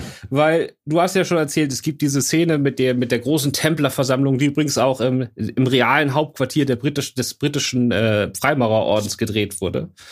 Und Callum stellt sich dann quasi jetzt in seinem Assassinen-Outfit da vorher auf so ein, so ein, Häuserdach und diese ganzen Kumpels, die er da aus dem, aus dem Gefängnis hat, steht neben ihm und gucken da in die Ferne. Und man denkt, jetzt kommt so ein Oceans 11 Moment oder so, dass die da irgendwie alle zusammenarbeiten, um irgendwie da in dieses super schwer bewachte Haus einzudringen. Du hast das ja schon erzählt mit den Metalldetektoren, aber nix ist. Da ist einfach Schnitt, er steht hinter dem, schneidet ihm die Kehle durch, alle rennen in Panik umher und er geht wieder. Also es ist wirklich der, der antiklimaktischste Showdown, den ich so ziemlich jemals gesehen habe. Äh, und es schreit alles bloß, ja, wartet auf die Fortsetzung. Also wenn sie am Schluss dann da auf dem, auf dem Hausdach stehen, dann denkt man sich ja bloß, okay, jetzt zweiten Teil ziehen sie halt zusammen los.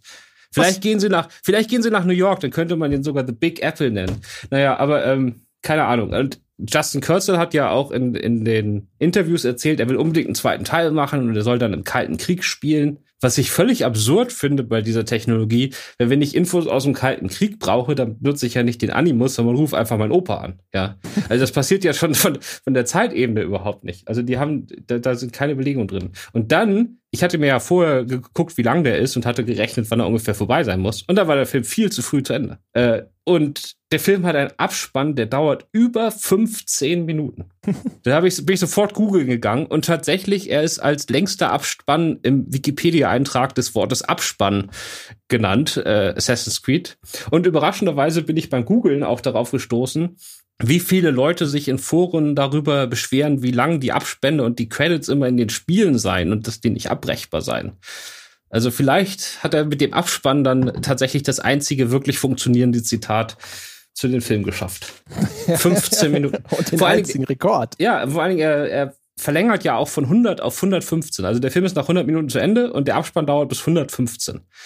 Und es macht eigentlich keinen Sinn, weil ich kenne das schon mit diesen super langen Abspannen, aber das machst du halt bei Scary Movie 4, weil der ist irgendwie 64 Minuten lang und du brauchst aber 80, um damit das im, im Kinoprogramm nicht merkwürdig aussieht, ja, weil du sagst, ich bezahle doch keine 10 Euro für 60 Minuten.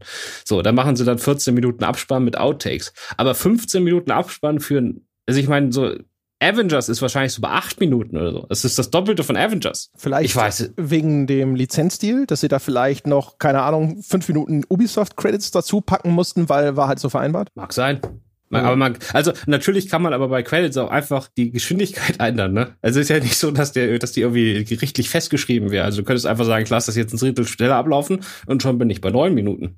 Naja, auf jeden Fall, es hat mich total verwundert, weil das hörte nicht, oh, ich saß da so, habe gesagt, das kann doch jetzt noch nicht vorbei sein. Und dann gucke ich da eine Viertelstunde. Ich meine, das sind zwei Drittel einer Sitcom-Episode. Nur Abspann. Unfassbar. Unfassbar. Ist mir auch aufgefallen und ich habe gedacht, da kommt vielleicht noch eine Post-Credit-Szene und dann habe ich aber einfach nur so durchgespult und dachte so, nope. Also das wäre wirklich fies. Also das wäre mal ein richtiger Arschmove, ne? eine Post-Credit-Szene einzubauen, wenn dein Abspann 15 Minuten dauert. Alter Schwede. Ich dachte halt, vielleicht ist es eine längere und es sind fünf oder so. Aber es war, ja. Ich, ich, Vor allen Dingen, weil die, die Aufräummenschen im Kino kommen ja immer schon mit ihren Tüten rein, wenn der Abspann anfängt. Und dann müssen sie ja warten, bis alle weg sind. So, und das, und dann gibt ja genug Leute, die sitzen bleiben. Erst recht, wenn sie wissen, dass eine Post-Credit-Szene kommt. Und das wäre natürlich der ultimative Arschmove. Da müssten die da immer eine Viertelstunde rumstehen und sich. Kinopersonal hasst diesen Film. Ja. Ja, das, äh, diese ganze, diese ganze Endsequenz ist so ein Wurmfortsatz an diesem Film.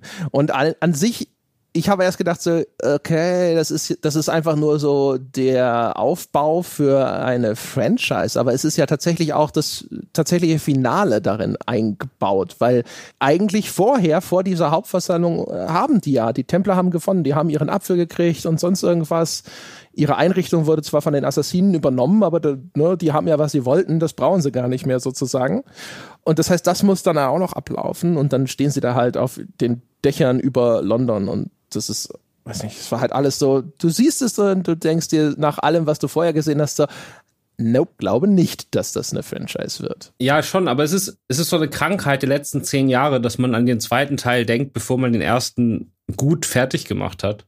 Das hast du ja hier auch. Also die letzten fünf Minuten, wenn der da mit der Gruppe, wo dir keiner was sagt und sich auch keiner interessiert, auf den Dächern steht, das schreit ja alles Sequel. Ja, ja. Und auch wenn man sich die Aussagen über den Film anguckt, warum die den jetzt quasi so gemacht haben. Also da hört man ja von beiden Seiten, sie wollten unbedingt, eine, also sie haben eine Figur aus dem Film, aus dem Spiel übernommen und der Rest hängt so ein bisschen lose damit zusammen, aber eigentlich sind es komplett eigenständige Geschichten. Und die Begründung dafür auf beiden Seiten ist, dass sie gesagt haben, ja, dann in vier, fünf Jahren, dann wollen wir das quasi sozusagen die Filmreihe kann ihre eigenen Geschichten erzählen und die äh, Spielereihe kann ihre eigenen Geschichten erzählen und da kommt sich dann keiner ins Gehege und so. Aber das ist echt an den siebten Teil vorm ersten gedacht. Und das geht immer schief. Mach einfach einen vernünftigen Film. Und wenn der beste Film, den du machen kannst, derjenige ist, wo du das Spiel eins zu eins abfilmst, dann spiel, filmst du das Spiel eins zu eins ab. Und wenn der beste Film ist, dir komplett was Eigenes auszudenken, dann denkst du dir komplett was Eigenes aus. Und wenn du erstmal denkst, wir können den Film jetzt nicht so gut machen, wie es geht, weil dann da kriegen wir Probleme beim siebten Teil, das ist äh, falsch. Mhm. Man hat es auch sogar hier sogar sehr deutlich gesehen, weil sie sogar schon vor Veröffentlichung des Films haben sie eigentlich schon angefangen, über eine Fortsetzung zu sprechen. Also auch sogar eine, also Gerüchte halber wurde schon eine Fortsetzung ein bisschen bestätigt. Äh, in dem Wikipedia-Eintrag von Ubisoft Motion Pictures, also diesem Filmarm von Ubisoft, steht er sogar nach wie vor irgendwo als bestätigt drin, aber eben mit Quellen aus dem März 2016, also vor Veröffentlichung des Films. Ich vermute, das ist nicht mehr aktuell. Also er wurde nie offiziell abgesagt. Ich glaube, er wurde auch nie offiziell angesagt. Deswegen müssen sie es auch nicht machen. Aber das Ding ist natürlich tot.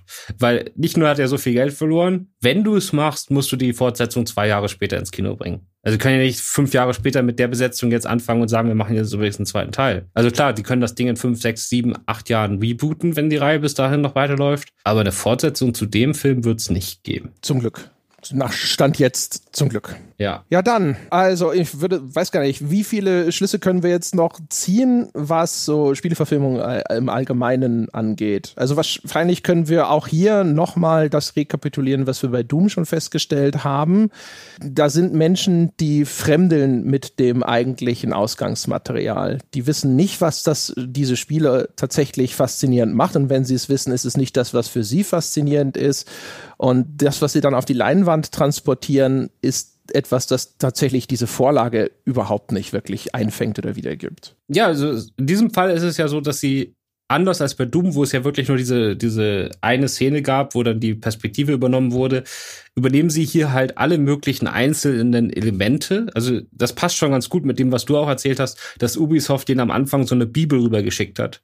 Und ich stelle mir das wirklich so vor, dass es zum einen werden das sehr, sehr viele einzelne Bilder gewesen sein von Waffen und so und von Kostümen und zum anderen so, wie, also quasi wie so ein, wie so ein äh, Fan-Wiki in, in Buchform, ja. Und da haben die sich halt einfach, okay, das Element nehmen wir raus, das Element nehmen wir raus, das Element nehmen wir raus und haben dann irgendwie, das war aber für die Pflichtprogramm. Also ich finde, jedes Element, das die aus den Spielen übernommen haben und das du wiedererkennst, macht den Film schlechter. Und es war einfach kein, ja, das war einfach, allem, es ist halt nicht freiwillig. So eine, ja, es ist so, aber ja, weiß ich nicht mal. Ich, vielleicht war es sogar freiwillig, aber ich, das ist halt so, als ob du eine, einem Blinden die Farbe Rot erklärt hast und dann soll er das reproduzieren. Also ähm, die Werktreue ist erheblich höher als bei Doom, aber das Ergebnis ist halt trotzdem völlig falsch und meiner Meinung nach unter anderem deswegen eben, weil man nicht verstanden hat oder man sich nicht für das interessiert hat, was das Ursprungswerk, die Vorlage tatsächlich auszeichnet. Ja, wie, wie, gesagt, also die Werktreue ist in den einzelnen Wikipedia-Einträgen da. Also es ist als wirklich, also ob die nie das Spiel gespielt hätten, sondern einfach sich immer nur so einen Absatz für bestimmte Punkte durchgelesen haben. Dann haben sie diesen einen Absatz tatsächlich werkgetreu übernommen und in ihren Film eingebaut, aber es sind immer nur einzelne Elemente. Also sie haben den, der Leap of Faith sieht genauso aus wie im Spiel. Fein. Ja, genau. Aber was das für den Gesamtfilm bedeutet, keine Ahnung. Der, das Einzige, was sie tatsächlich geändert haben, ist der Animus, weil brauchten halt Bewegung, aber das haben sie auch nicht zu Ende gedacht. Und all solche Sachen und alles es wirkt wie so eine Pflichtaufgaben. Also man fühlt nie, dass sie da Bock drauf hatten. Sie haben sich auch keine interessanten Spielereien ausgesucht, äh, ausgedacht. Also es gibt ja in dem in vielen Computerspielverfilmungen gibt es ja zumindest so zwei, drei ikonische Elemente des Spiels, die nicht reingepasst haben, die man dann aber auf so eine ironische oder lustige Weise irgendwie unterbringt, weißt du? Dass die auf einmal im ganz anderen Kontext auftauchen. Das gibt's ja hier auch überhaupt nicht. Mhm. Also für, für mich stand der Spiel dem Film im Weg und der Film selbst wussten sie auch nicht, was sie machen wollen. Also es war wirklich, ich glaube wirklich, der Regisseur, der Produzent, die Spieleleute und die Hauptdarstellerin, die zweite, äh, die wollten alle was anderes. Dann hat jeder irgendwie so ein bisschen das für sich ins Drehbuch reingeprügelt, aber immer nur so in einzelnen Momenten oder die Szene ist mal für den, die Szene ist für den und das ergibt kein komplettes Ganzes. Ja.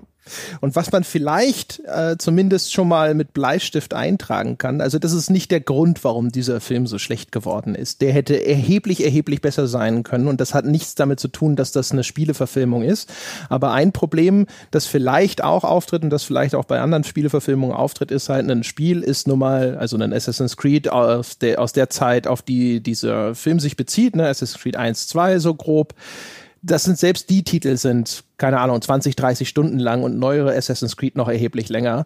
Und natürlich ist das einfach enorm viel Material. Insbesondere auch noch, wenn du spät irgendwie einsteigst und dann die ganze Lore einer solchen Franchise, die über ein Jahrzehnt gelaufen ist, oder ein, grob ein Jahrzehnt gelaufen ist zu, der, zu dem Zeitpunkt ähm, versuchst da irgendwie runter zu destillieren. Das ist dann halt so ein bisschen das Ding mit, ähm, ne, wir versuchen hier 800 Seiten Game of Thrones von George R. R. Martin äh, runter zu destillieren in eine Fernsehserie oder in einen Kinofilm oder sonst irgendwas. Das kann durchaus gelingen. Aber das ist halt auch eine, erstens eine Herausforderung und es erfordert auch da wieder wahrscheinlich eine gehörige Portion von äh, gutem Händchen, dann eben die richtigen Sachen zu verändern, auszusparen und zu übernehmen. Ja, und ich glaube, das ist halt zwischendurch zumindest in Ansätzen passiert. Da wurden äh, viel überflüssige Kram rausgestrichen und dann haben wir auf einmal geschrien, nee, ich will aber das wieder haben und ich will das wieder haben. Und dann wurde alles wieder reingeschrieben, aber noch schlechter als vorher.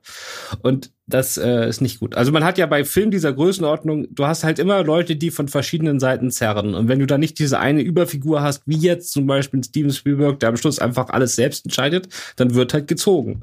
Und wenn du eine Spieleverfilmung machst, gerade von einer Reihe, äh, die aktuell noch läuft, hast du halt noch einen weiteren Partner, der mitzieht. Sogar eigentlich zwei. Du hast die Spielefirma und du hast die Fans. Und de desto mehr Leute an verschiedenen Seiten ziehen, desto schwieriger wird's. Das heißt nicht, dass es scheitern muss, aber es wird schwieriger. Das hast du zum Beispiel in der Buchverfilmung nicht. Also Stanley Kubrick wissen wir ja alle, dem war scheißegal, dass Steven Spielberg The Shining scheiße findet. Ja, der hat einfach sein Ding gemacht. Stephen King. So, ja, genau. Äh, ja, logischerweise. Ja, ja, weil und, du äh, gesagt hast, Spielberg. ja, ich war gerade so in der in der Mode. Also äh, ihm war scheißegal, was Stephen King denkt und er hat sein Ding da durchgezogen.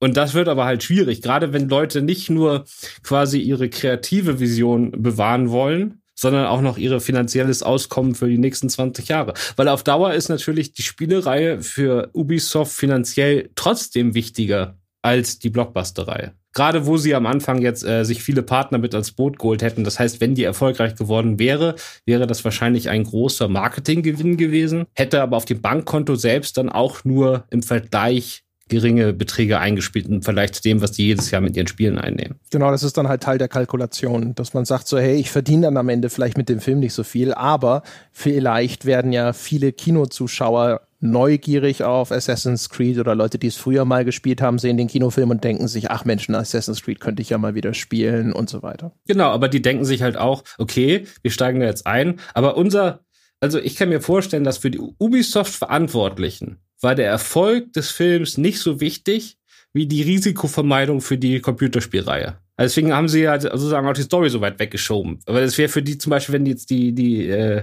der, Computer, äh, der Film die Computerspielreihe weitererzählt hätte und das an, an die Wand gefahren hätte, so dass es dann quasi quasi eine kreative Beschädigung des äh, Computerspiel-Franchises gegeben hätte, das wäre für die ja der absolute Worst Case gewesen. Und deswegen gab es da wahrscheinlich von Anfang an auch Denkverbote in die Richtung, dass die gesagt haben, ja, wir können da schon was machen, aber bleibt erstmal möglichst weit von uns weg, dass wenn es schief läuft, dass wir damit zumindest keine Probleme bekommen da bin ich mir schon relativ sicher, dass die in der, in der Chefetage das immer im Hinterkopf hat. Möglich. Wobei das ja ein Win-Win ist. Ne? Dann hat der Film ja mehr Freiheiten, was er sich rausnehmen kann, was ja eigentlich auch erstmal gut ist. Ja, Denkverbote sind immer erstmal schlecht. Wenn man natürlich, man kann ja, also es ist natürlich super, wenn er sozusagen die Freiheiten hat, aber er hat ja gleichzeitig auch nicht die Freiheit, äh, tatsächlich mit den aktuellen Computerspielen zu interagieren. Hätte auch interessant sein können, nicht müssen. Wenn man natürlich andersrum sagt, ihr müsst es jetzt so machen, ist auch wieder schlecht, klar. Mhm. Aber wenn man erstmal alles offen lässt und sagt, macht mal einfach den besten Film, den es gibt, ich meine, das ist natürlich idealistisch, aber das ist, hat natürlich die besten Erfolgsaussichten, wenn man so anfängt. In diesem Sinne hätte ich gesagt, ne, das sind so, äh, das sind die, die Schlussworte.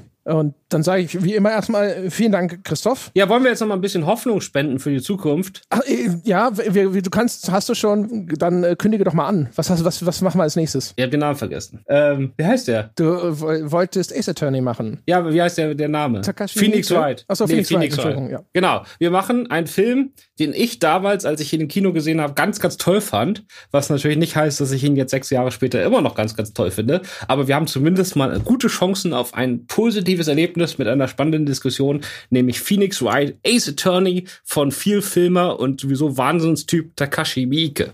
Könnt ihr euch also gerne schon mal angucken. Gibt es zumindest auf Deutsch für relativ wenig Geld auf Amazon zum Ausleihen. Also äh, lohnt sich wahrscheinlich. Okay. Ich bin sehr gespannt, was dabei rauskommt. Aber ein ambivalentes Verhältnis zu Filmen von Takashi Miike. Das hat jeder. Das hat jeder. Also ich meine, der Typ hat jetzt 103 Filme gedreht da muss man ein ambivalentes Verhältnis haben. Niemand dreht 103 Jahre, drei Filme in 20 Jahren und die sind alle super. Aber der ist super. Oder zumindest sehr gut. Gut, dann äh, freuen wir uns äh, auf einen, einen Gegenbeweis zur These Computerspielverfilmung gehen immer in die Hose. Euch da draußen vielen Dank fürs Zuhören und dann hören wir uns eben wieder mit Phoenix Wright Ace Attorney. Bis dahin. Ciao.